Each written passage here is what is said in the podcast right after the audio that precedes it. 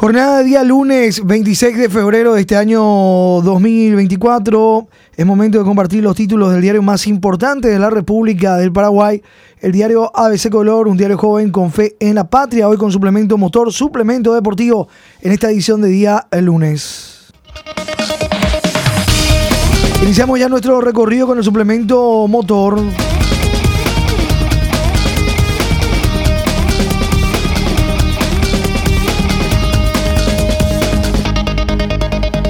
Agustín Alonso, de lejos el mejor, dice ABC Motor 360.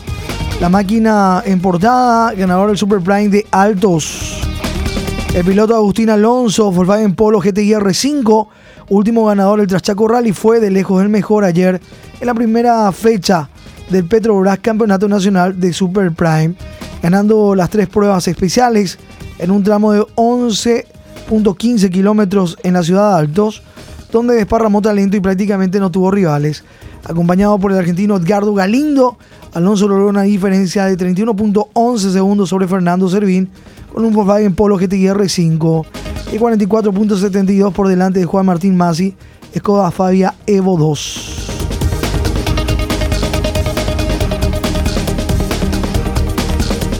Suplemento motor, Agustín Alonso, Miguel Franco a la altura, Campeonato Nacional de Super Prime.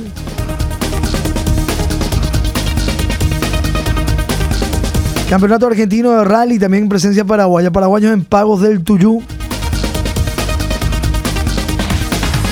El fantasma gris denomina a Aldívar al nuevo de su Hyundai i20 N Rally 2 con el cual correrá la fecha en Argentina, donde se ve en la página 3 el fantasma gris. Cambio de auto para Augusto Vestar, quien pasa del Volkswagen Polo GTI R5 al Skoda Fabia Rally 2 Evo. Y en la contratapa, motociclismo de velocidad 2024, maratón con gran expectativa. La tercera edición de la esperada maratón de motos de velocidad organizada por la Asociación de Moto Velocidad del Paraguay abrirá oficialmente la temporada de la modalidad este sábado 2 de marzo con una competencia que se llevará a cabo en el cartódromo del Parque de la Velocidad en Ñuazú. ABC Motor 360, la nueva marca del automovilismo, hoy en suplemento con el diario ABC. Vamos ahora al suplemento deportivo, 3 de la mañana con 58 minutos. Viejo y peludo, dice el título. En la foto aparece Kevin Parzajuk. Con dos goles de Kevin Parzajuk, que aparece en la foto del suplemento deportivo y otro de Carlos Espino. La Olimpia ganó anoche 3 a 1 Guaraní en el añejo clásico disputado en el estadio Villa Alegre de Encarnación, donde el franjeado obtuvo su única victoria anterior en el torneo Apertura. Esta noche, en el cierre de la disputa de la ronda, el puntero Libertad apuesta a un triunfo en la visita de Itacuar a las 19.30 en Tuyucuá y de esa manera alejarse al frente y más aún de sus competidores por el título. Libertad que está como único puntero.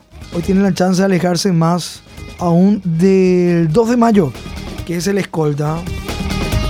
Vamos a ir a la tabla de posiciones, toda la fecha del torneo de apertura, en portada del suplemento deportivo. Luqueño General Caballero que empataron 1 a 1. Victoria del 2 de mayo de Pedro Juan Caballero 2 a 0 ante Nacional. Cerro Porteño y Sol de América empate sin goles. Ameliano 1, Triniense 0. La victoria de Olimpia en Encarnación ante Guaraní por 3 a 1 y hoy cierran a las 19.30 horas en la huerta. Libertad Tacuarel. Fiesta retro franja, dice el título ya en páginas del suplemento deportivo. Olimpia se impone sobre Guaraní en el añejo clásico. Marcador claro reflejo del juego. El análisis de Víctor Miranda Rojas.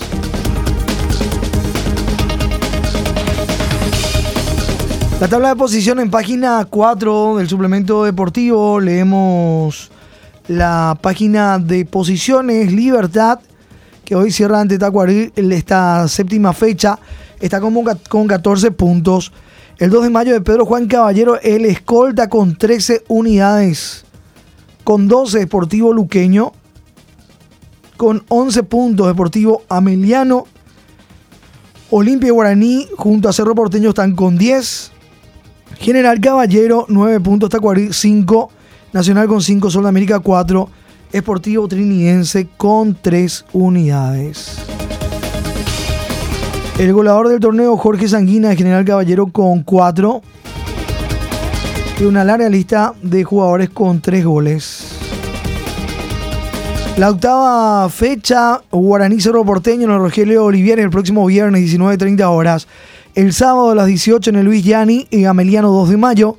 Defensores del Chaco el sábado a las 20.30. Olimpia recibe a Luqueño. El domingo en el Carend, 18 horas, General Caballero de Juan León Mallorquín ante Triniense. Y en el Arsenio Rico Nacional ante Libertad, domingo 20.30 horas. Cierran la octava fecha, Tacuarí Sol de América en el Martín Torres el lunes a las 19.30 horas. Tenemos los datos estadísticos, página 4 del suplemento deportivo, hoy con nuestro impreso. Otro gol para Triniense en la página 5 Celeste, Triniense cayó ante Meliano por 1 a 0. Ameliano capitalizó superioridad en campo, análisis de Juan Mazare.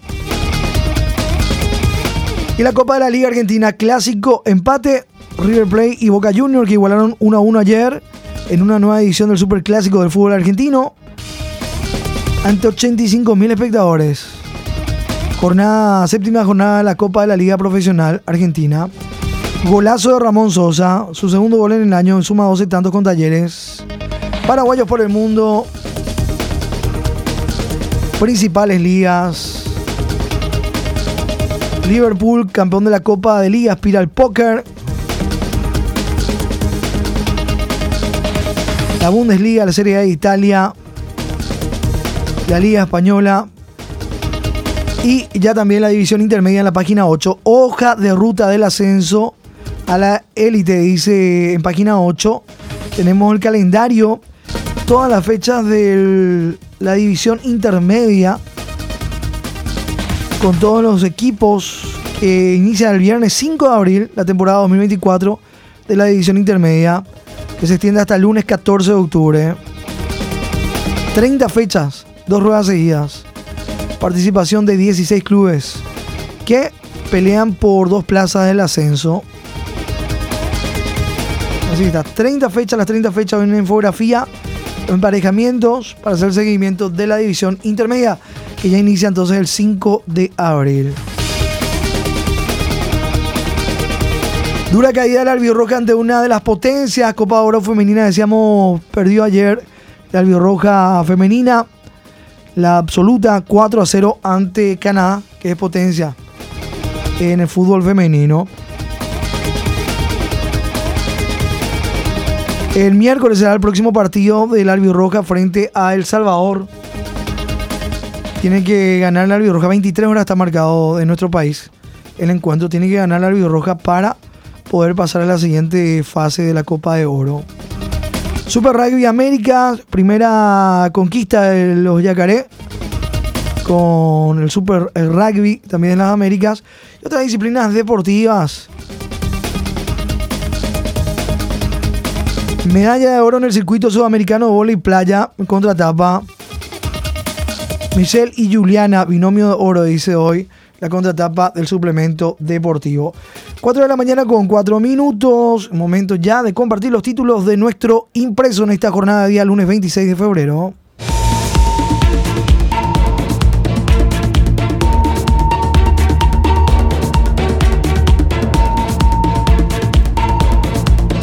Frente contra autoritarismo hace formal su primer paso. Cate González pondrá a la corte frente a un duro examen.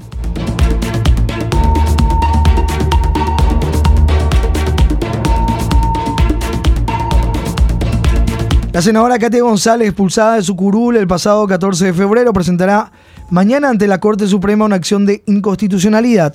Busca anular la decisión ante la denuncia de graves irregularidades cometidas durante el proceso por los cartistas y sus aliados que la Corte Suprema de Justicia deberá juzgar.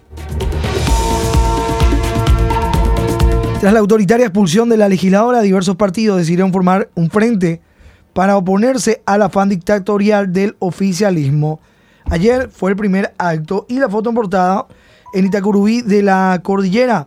Políticos del PLRA, Hugo Fleita, Celeste Amarilla, Cruzada Nacional Payo Cubas, Encuentro Nacional e Independiente Eduardo Nakayama realizaron el acto de lanzamiento del Frente Opositor. Se espera que se sumen frente Guazú, PDP, Patria Querida, Yo Creo y Hagamos. En la foto hace uso la palabra líder amarilla del PLRA.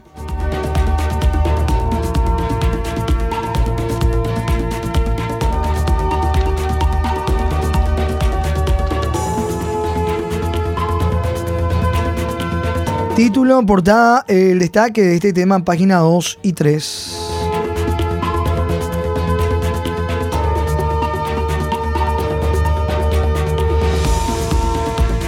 La foto del día también hoy en portada de ABC.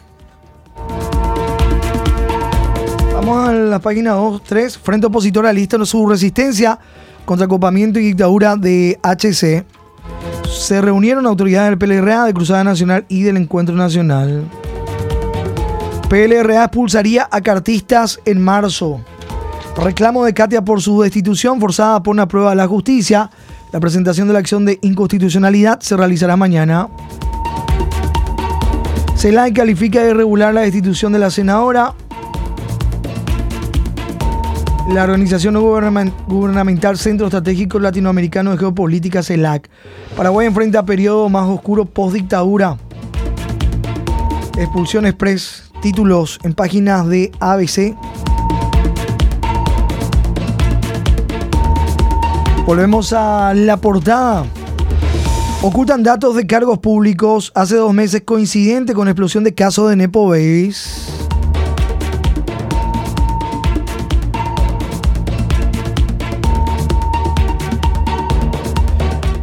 Esto se desarrolla en la página 7.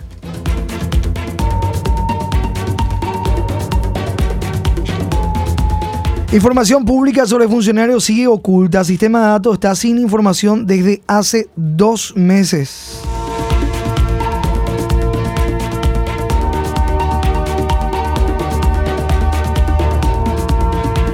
El sistema de información de datos públicos sobre los funcionarios no tiene registro alguno referente al año 2024 Faltando apenas días para que llegue marzo, el tercer mes del año, esto hace imposible saber sobre nombramientos, bajas o nuevas contrataciones que hace el Estado.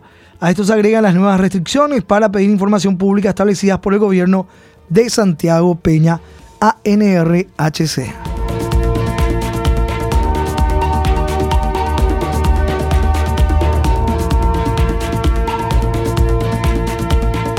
Obstaculizan el pedido de información y en la página 7 se puede ver la web donde debe constar toda la información pública sobre los funcionarios no tiene dato alguno correspondiente al 2024. Ocultan datos de cargos públicos hace dos meses coincidente con la explosión de los casos de Nepo Babies.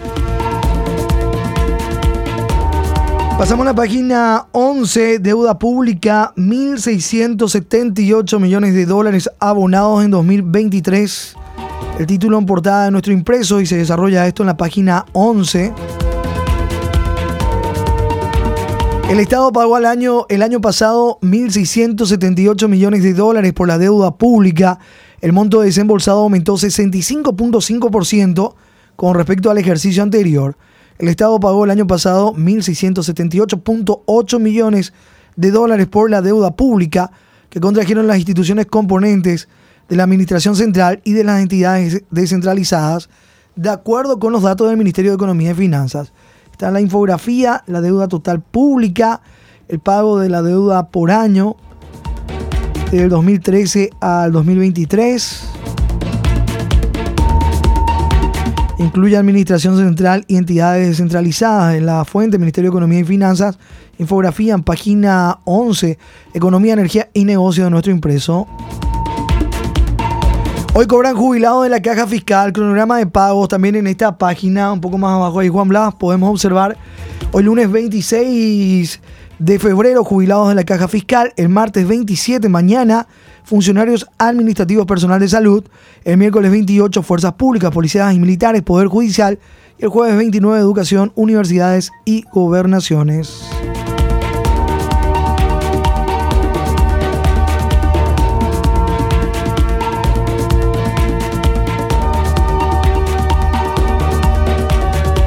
Pasamos a la página 16, escándalo de 40 millones de guaraníes por una cirugía en el IPS. Ahí hacemos nuestro RIC recorrido con la página 16 ya también el destaque de este tema. Portada del impreso en IPS asegurado gastan más de 40 millones de guaraníes por cirugía e internación. Familia de septuagenaria denuncia supuesta negligencia médica en el hospital Ingavi. Aportantes del IPS denuncian a diario los gastos de sus propios bolsillos que deben realizar para recibir asistencia médica. En casos de cirugías e internaciones, los asegurados incluso deben pagar hasta 40 millones de guaraníes, es lo que dicen.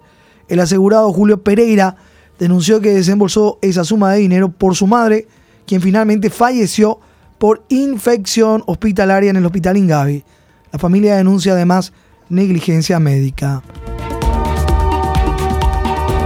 En el hospital Ingavi, una mujer operada por fractura de fémur falleció por infección hospitalaria. Sin varios medicamentos, la falta de medicamentos en el IPS es motivo de numerosas denuncias en los últimos días. Los asegurados, principalmente aquellos pacientes crónicos que requieren de una medicación a diario, realizan un gasto mensual de por lo menos 400 mil guaraníes, según las quejas que recibió ABC. Los gastos incluso son impagables por el aportante del Seguro Social al tratarse de pacientes con dolencias como cáncer y diabetes, ya que los medicamentos en el primer caso citado pueden llegar a costar hasta 40 millones de guaraníes por ampolla. Actualmente la previsional no dispone de 39 ítems en su lista de medicamentos.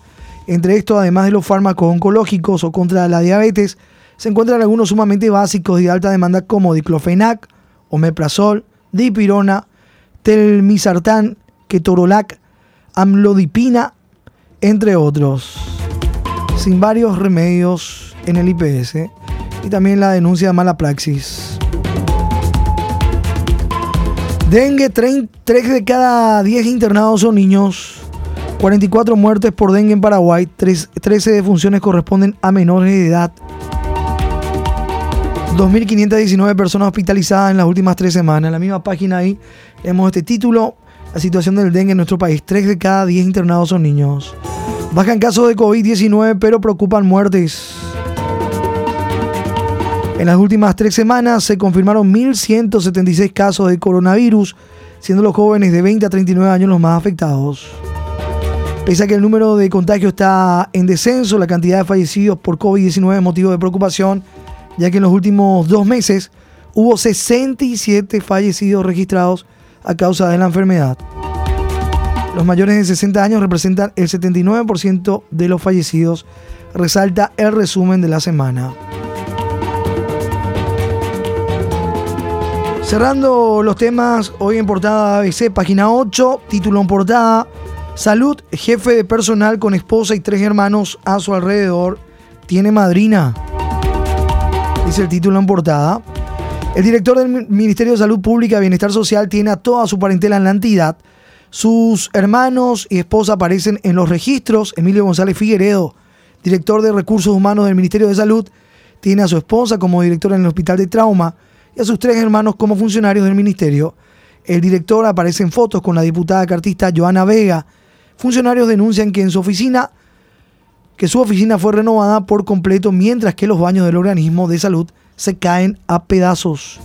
Emilio Gómez Figueredo, director de Recursos Humanos del Ministerio de Salud, y la diputada cartista Joana Vega en la foto en página 8 de nuestro impreso. Dora Nelly Espino, la esposa de Emilio Gómez, quien también es jefa de recursos humanos, pero en el hospital de trauma. y los salarios.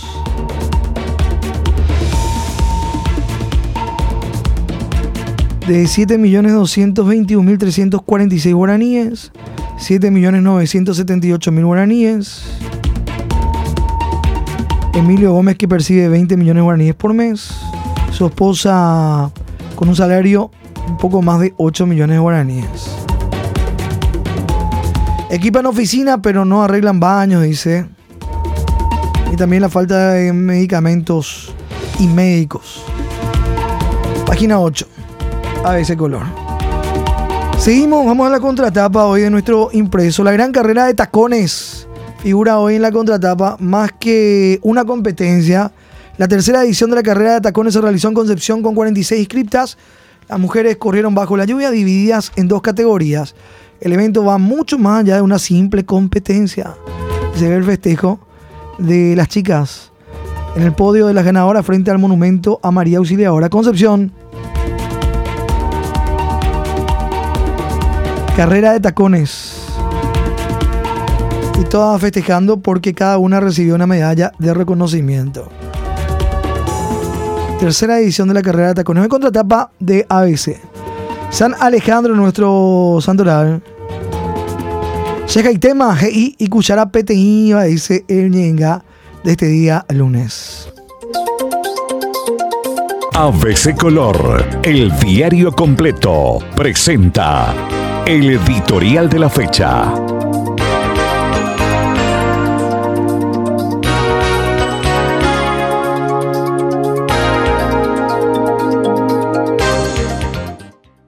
Mil millones de dólares solo en intereses.